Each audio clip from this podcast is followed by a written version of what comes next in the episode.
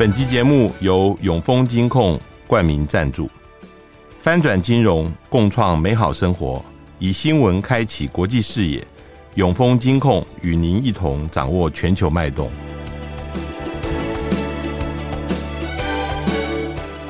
大家好，欢迎收听联合开炮，我是郭崇伦。我们常常讲外交是呃内政的延伸。目前，呃，中国大陆跟国际方面发生很多事情。最近大家耳熟能详的，就是呃，美国众议院议长波洛西预定要到台湾访问的一个事情，呃，引起了美中台的互动跟紧张啊。不过这里面也反映出呃，中国大陆内部的一些变化，以及美国呃相关内政的一些问题。呃，郭崇会客室现在访问了人在美国的淡江大学的教授，呃，也是国民党驻美代表黄介正教授。黄教授你好，你好，崇仁兄好，各位听众大家好。呃，我想呃先开始就问你，你觉得呃对于波洛西要访问台湾的这个事情啊，呃，大陆是强烈反对的。我们知道。在四月的时候，他原来一度也想到台湾，后来因为呃 COVID 确诊的关系而延迟了哈。但是也有一些后面的揣测说，就是因为当时大陆的强烈反对。那美国呃对中的强硬派认为，这一次无论如何不应该示弱，否则的话，呃，美国怎么能让大陆来决定？谁应该到台湾去访问？但是也有人觉得说，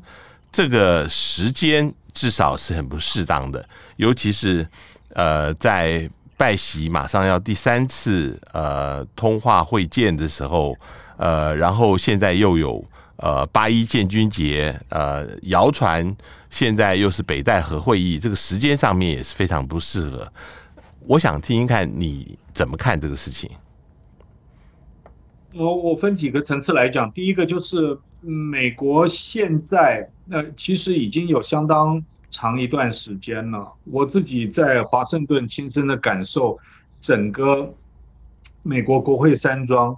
几乎啊、都是一面倒的，那么对于呃中国大陆持负面的态度和印象。那么我自己也见了一些国会的议员，主要是众院的部分。那么不管是共和党还是民主党，呃，基本上呃，即使没有说强力支持呃议长、呃、Pelosi 的访问台湾，呃，但是他们都觉得就是说，呃，国会议长去呃台湾访问呃很正常。然后希望中国大陆不要反应过度，啊、呃，也不希望因为中国大陆的反应而美国就开始做这种呃反反应，然后这样子的话，这种呃往来的话会使得双方这个关系呃更难处理。呃，我觉得基本上的态度，我的归纳就是，美国国会山庄的部分，大部分的议员都是认为。呃，裴洛西可以到台湾，然后希望期待中国大陆不要有过激的反应，大概就是这基本上这一类的论述。那么，呃，至于说这现在的时间点，呃，第二部分我们来看，我都我倒不觉得八一建军节到底呃今年又不是逢五逢十啊，嗯，嗯，那个基本上不是主要原因，真正主要原因是二十大之前，嗯啊。那么，因为呃，二十大虽然我们基本上一般认为习近平啊、呃、继续连任第三任总书记啊，应该没有什么悬念。可是，毕竟呃，中共中央啊、呃，包括常委还有政治局委员，这些都会有一些名单的变化，还有各省市自治区的一把手，很可能都会有换代换届。那么，所以在这个时机点上面，中国大陆是基本上也没有什么示弱的空间。如果说啊，逼到这个中共中央也不能软的话，这个对于北京来讲也是一个棘手的事情啊。那么，所以我才会觉得这个时间点，呃比较敏感，呃，一直到二十大真正开完之前都是敏感时间，跟八月一号没有直接关联。那第三个就是美国自己刚刚，诚如这个崇伦兄讲的啊，这个外交是内政的延伸嘛。现在美国的整个呃进入其中选举的热季，那么时间已经摆在十一月八号了，距离呃这个各个目前的民调看起来，呃这个现在呃占多数的民主党呃在众议院风险是很大很大。那么参议院目前看起来是还在拉扯，所以呃还有很多 incumbent 就是选当选好几任的议员都有可能被呃新手挑战成功。那么在这种情况之下，美国也没有什么太软的空间，现在所以就变成了就是美国的决决策圈啊，至少要搞选举的。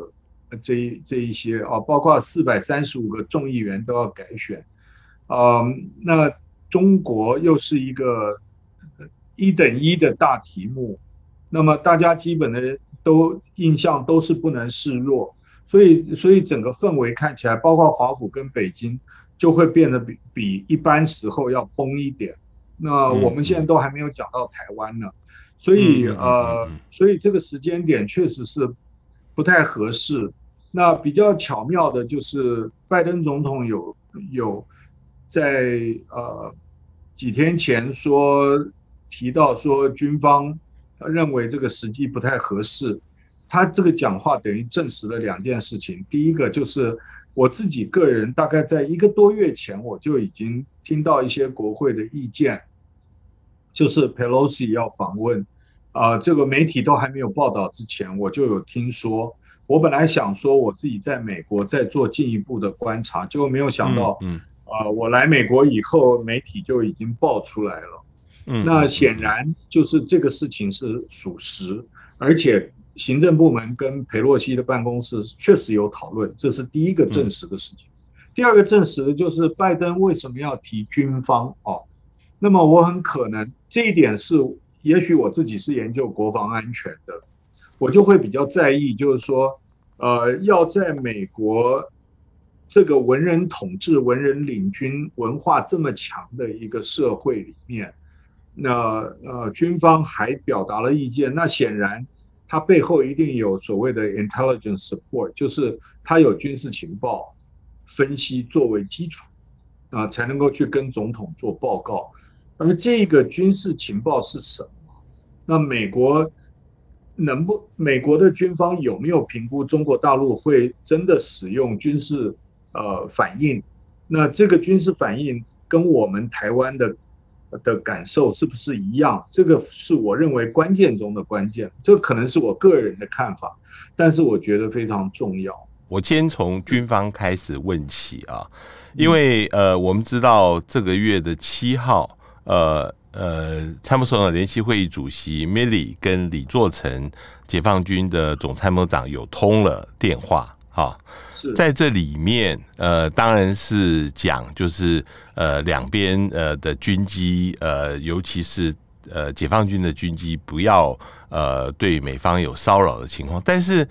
这个时候七号应该这个消息已经传出来。裴洛西有意要到台湾，你觉得有没有可能在这一次通话里面，双方就这个问题有交换过意见，而大陆也在这个上面表达出很强烈的一个看法？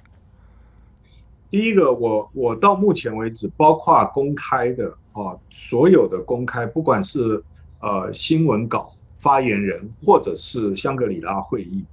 呃，整个解放军传出来的讯息就是不放软。而且是必有强烈反应，那么我也不相信他这个李作成，呃，在这种通话的时候有这么多旁边有人在听的情况之下，呃，会放软态度。所以我相信这个参谋首长联席会议 Mark Milley 应该获得了中国大陆比较强的这个讯息。那么他个人，或者是说整个美国的。参谋首长联席会议啊，或者是国防部认为这个中国大陆讲的有一定的 credibility，啊，那么所以才会呃呃给总呃拜登总统有这样子的建议。这个当然我并没有啊啊、呃呃，我并不能够证实我到底跟这个美国五角大厦的多少人见过面啊、呃，但是但是我个人感觉美方应该是经过他的情报分析和判断，嗯、做出这样子的建议。好，这个事情就让大家联想到，呃，二零二零年一月那个时候，美国驻联合国大使克拉福特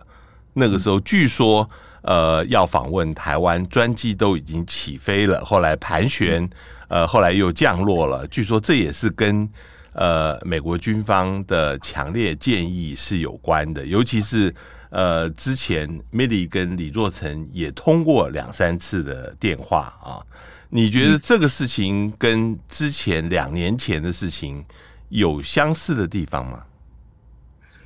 呃，有，因为啊、呃，从政治面来看，它的 symbolism 就是象征意义很大啊。虽然联合国大使的位阶真的不高啊、呃，那 Speaker of the House 就是美国众院的议长啊、呃，他的呃位阶很高。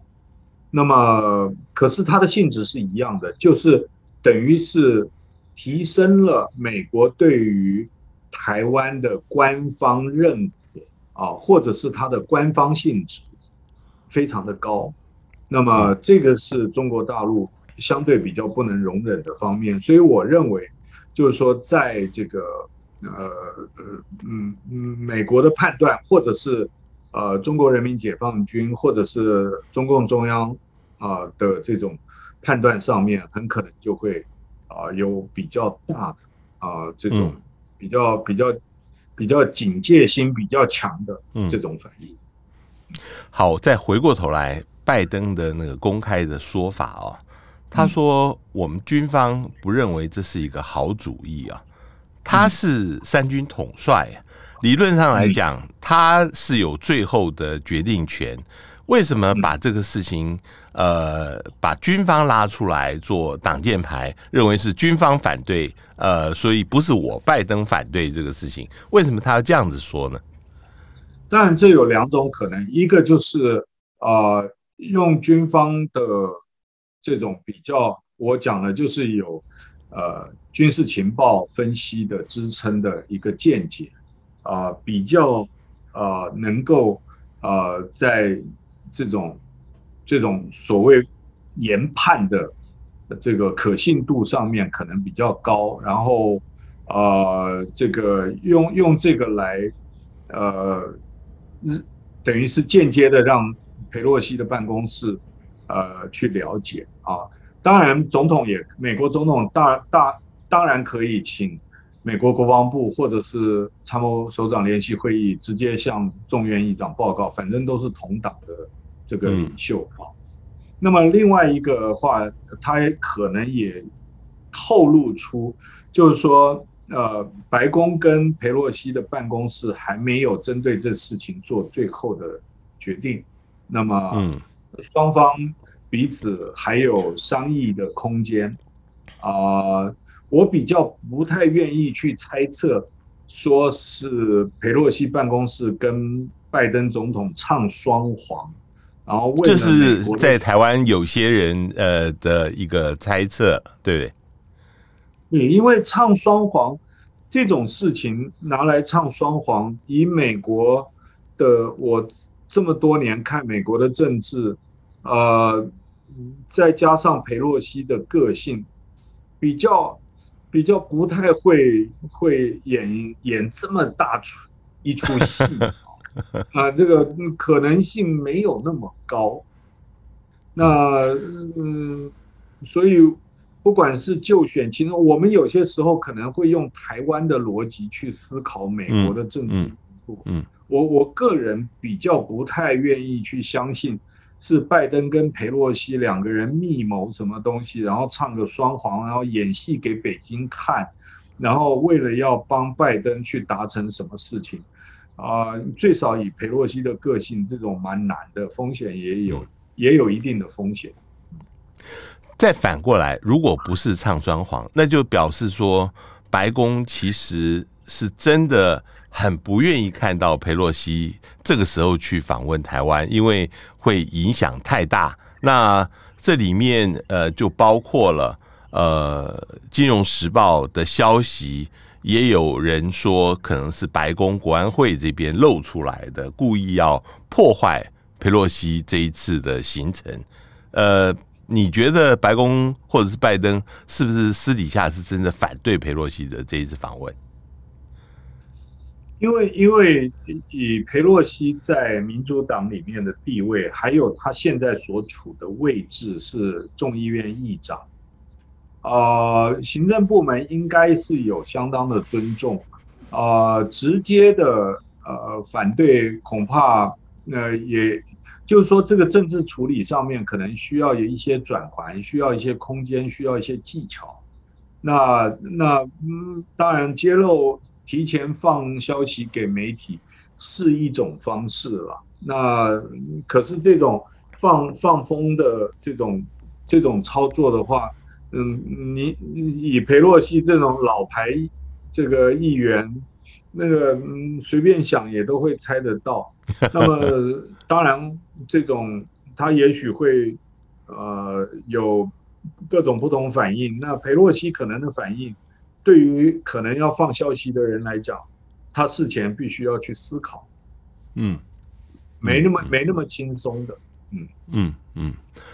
好，我我就回来，因为大家现在最担心的就是，呃，如果真的来的话。会有怎么样的情况会擦枪走火？譬如说，呃，他的专机从首尔或者从呃琉球这边呃出发，沿途会有美国的军机护航。那解放军事先会宣布某些地区是禁航区，或者是说有解放军军机从沿海的基地起飞，要抵近这个专机来伴飞。那呃，或者是趁机进入两岸中线，是你是做 war game 的人，你觉得在这个里面会有哪些情况很可能是擦枪走火的？兵棋推演的一个关键字叫做 probability，也就是概率或几率。它每每一种的想定，它有比较可能的高几率，或者是几率相对比较低的。宣布禁航区，这个是犯天下之。啊，忌讳，嗯嗯啊，因为禁航区它影响的是民航机啊，大家要知道，disrupt 民航机啊，干扰这个民航的航道，这种是这种是等于是挑衅整个那个呃这种呃就是国际民航组织这种这种东西有一就不是不是单单呃两两两个强权之间的问题啊。嗯，我觉得禁航区这种，呃，可能过头了一点。那你说半飞，半飞谈何容易？那个，嗯，第一个，美美国的美国的太至少太平洋司令部啊，印太司令部，对于美国国会议长啊的海外之行，他有他一定的责任，他不可能不管的。是，那么这，所以这就牵扯到我们刚刚讲这个僵局，也就是说，如果裴洛西啊他的飞机即使不到台湾，他从日本飞往南飞，或者是只要到台湾附近的航道，北京有有任何反应，即使跟台湾没有关系，也一定跟印太司令部有关系。嗯，所以印太司令部一定要保证议长的安全。所以啊，我包我觉得包括禁航区或者是伴飞，我觉得那个可能性太低了，因为解放军要去靠近啊呃佩洛西的飞机或者是美军护航的飞机，那个那个我觉得这个强度张力太高啊，北京有任何闪失，那个北京的中南海应该会会要强力的。呃要想办法要节制的，因为二十大之前，嗯，是大家讲话要比较硬，态度要比较坚决，但是出了事情的话，呃，并没有人能够保证，呃，可以有 escalation control，也就是说，控制到呃，它不会呃向上升高，或者是把局搞搞乱。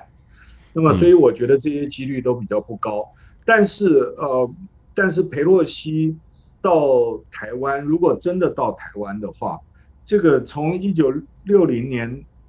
这个我们就有经验了。那个当初艾森豪总统来，那个飞机从落地啊、呃、开始，呃，到台北松山机场降落开始，金门那个毛泽东就下令这个炮击金门，然后一直到他的飞机离开，炮击才停止。那么这个，所以呃，中国大陆会在台海。啊，空域有反应，我我觉得是可以预期的。这也就是台湾比较难的地方。一方面要欢迎美国的民选的最高呃民意代表啊到台湾来，呃，这个是无可厚非。但另外一方面，有可能被惩罚的，或者是嗯感受到最大军事压力的是台湾，而不是美国。那么这这些就是变成，呃呃，我们今天讨论这个题目最大的关键点。嗯，现在国民党的立场对于呃议长佩洛西来是怎么样子的呢？其实我刚刚讲的，国民党呃比较不会从呃他是美国总统继承第二顺位，也就。副总统第一顺位，然后国会议长第二顺位的这个角度来看佩洛西，而是我们比较会看他是美国人民的代表，然后只是说他的位置比其他的国会议员要更重要。我们试图从这个角度去看，那么所以我们没有理由不欢迎这个裴洛西到台湾来访问啊，这是。一个基本原则，也就是我们的视角是把他当做美国人民的代表，啊，到台湾来表达对台湾的支持啊，这一点我们是毫无疑问，我们是表示欢迎裴洛西的来访。第二个就是国民党认为，像这类似这一类的问题，反而凸显了，就是说如何处理类似问题，反而凸显了。海峡两岸有没有沟通管道，非常非常的关键和重要。嗯嗯，嗯，那么如果两岸没有管道的话，那就变成完全是发言人或者是呃键盘手，呃，在彼此做呃这种 signaling，也就是相互传递这种讯息。啊、呃，没有沟通管道的话，台湾就就变成风险极大化。啊，嗯。因为你变成是要用公开喊话的去做判断，而不是你就没有办法去让这件事情它发生。但是就裴洛西来访，但是海峡两岸不要搞僵啊，嗯，或者是最起码双方知道对方的态度，那么有有比较多一点点的转换，那这个多一点点的转换，对于维维系台海和平稳定是非常非常关键。嗯，好，你刚刚前面讲到，就是呃，波佩洛西来最敏感的时间，就是因为是在二十大之前。呃，我们知道最近就是大陆有各种各样的传言呢、哦，包括在经济上面，现在呈现出来，呃，这个第二季非常的糟糕，也有所谓习下礼上的一些说法啊。那这个时间点。呃，听说也是北戴河会议，不知道现在有没有北戴河会议，但是总是在决定人事的一个敏感的时间。那为什么你会觉得二十大之前，呃，这个美中台之间的这样的事情会牵动到大陆内部的呃变化？那尤其是我今天看《纽约时报》啊，呃，Susan Shirk 呃，他特别强调。就是说，呃，以最近呃习近平的几个决策来看呢，他特别担心，呃，在这个军事用兵上面，会不会还是维持过去的比较谨慎的、呃稳定的这个方针？你怎么看？军事力量的使用的只有一个目的，就是达成政治上渴望的目标。如果没有办法达到那个目标，这个军事的使用只有两种可能，一个就是不会使用，另外一个就是就是他犯了战略的错误而使用。那么，我认为一我们从理性的决策来啊，在二十大之前，在习近平第三任期开局之前，如果去使用了武力，而并没有办法有相当高几率的，呃呃，这个胜算，或者是说对习近平呃个人有利的高比例、高百分比有利的这种估算的话，那不如不做啊，呃，做了反而会呃有太多的变数啊，不确定因素会进来，这个是我我自己个人的判断。所以，习近平的理性跟谨慎是在于他考虑到他自己啊、呃，对于他自己可能的影响。因为有些时候啊、呃，当呃，尤其是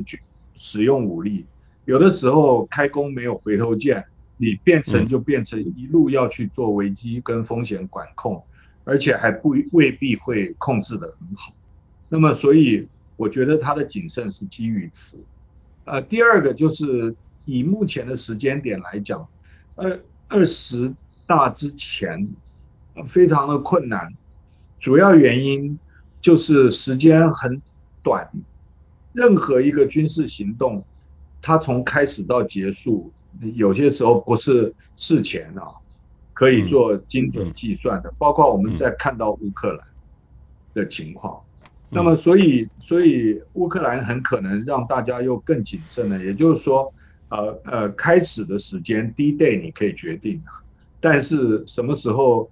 停火啊，或者是中战，你没办法决定。那这个这个就是政治人物要去评估的很大的风险。我我想，Susan Shirk 讲的，呃，是从理性决策的角度来看。目前我个人也认为。就是呃，习近平如果真的去，不要讲这个什么呃第二个一百年，不要讲什么民族伟大复兴，光讲他第三任期，他想要做的事情，很可能都不是在这个时间点该去做，该去思考军事手段的时间点。嗯，呃，外面现在有些人在看，呃，就是二十大以后会不会有新的对外政策哈？呃，有些时候是从人事的变动来看的，譬如说，呃，陈全国去年年底的时候调职，他是原来在新疆负责镇压的啊，现在换了一个呃，强调以经济发展为主的在新疆。那譬如说，我们看到乐玉成原来说是要接呃外交部长的，现在就调了广电总局当副总副局长。那呃，接下来。不管是王毅，不管是呃杨洁篪，都可能要呃换人了。你觉得这个整个看起来，呃，人事跟政策会不会有调整的空间呢？在二十大以后，当然人事是要调整。有一有一个原因就是年龄要划线的问题，嗯，就是时间到了啊，油料不够了，他他自然就会要换代换届。而且我们要搞清楚啊，就是说，呃，在习近平为核心的这个不变的情况之下，并不代表其他所有的人通通可以不照年龄划线，然后接班梯队也都不培养，那用跳代跨代的方式去处理后习近平时期的中国大陆的这个政局，我觉得。这种对我来讲，目前还在小说的阶段，还那个拿来做做评估的话，我觉得胆子就是说有点太大胆。也如果是以这个为思考的话，我觉得我的观察就是以目前美中的整个战略竞争格局来看，这个虎狼之辈啊，也不会变，也不会转性啊，老虎还是老虎啊，狼还是狼。只是说那个虎牙跟狼牙要不要一直露在外面，还是说会嘴巴稍微闭起来一点，不要把牙齿露出来，这个倒是绝对有可能的。那么呃，我们知道习近平的第一任期，他基本上是采取比较和缓友善的周边和国际环境啊，不管是中美新型大国关系，或者是这个做好周边外交工作，以邻为伴，与邻为善这一类的话讲很多。到第二任期的时候，这个狼牙就露出来比较多。那么我们也会看到，就在习习近平总书记的第二任期里面，这个所谓的“战狼外交”，呃，反而让全世界对于中国大陆的喜好度大幅度的降低，那么也使得这个所谓通往复兴之路啊，那个遭遇到有一些可能是中国大陆或习近平自己没有预期到的事情。那会不会在第三任期相对比较和缓，然后不要把这个下一梯队啊？所可能面对的这个中国大陆面对的周边或整个国际处境弄到越来越难、越来越紧张，呃，很可能是中共中央必须要考虑的一个问题。我不敢讲，我我也不敢猜测，但但是就合理的推断来讲的话，呃，一再的一再的把张力拉高啊，呃，当然有可能巩固呃领导中心。但是对于中国大陆后面的这个接班梯队部署不一定有利啊，这是我的看法。我最后问你，就是呃，G twenty 啊。呃，在十一月中要举行在印尼，现在印尼总统 Jokowi 已经到了中国大陆，应该就是要邀请习近平要出席。当然，现在我们不知道习近平会不会出席。不过，呃，那个时候是二十大结束，他得到他第三任的总书记，所以很可能会出来，呃，有一个新的形象。这包括了马上接着 G 团体要举行的 APEC 领袖会议。你觉得习近平会不会利用那个时候，希望能够创造出一个新的形象在国际上面？我合理的推估的话，习近平应该会在啊、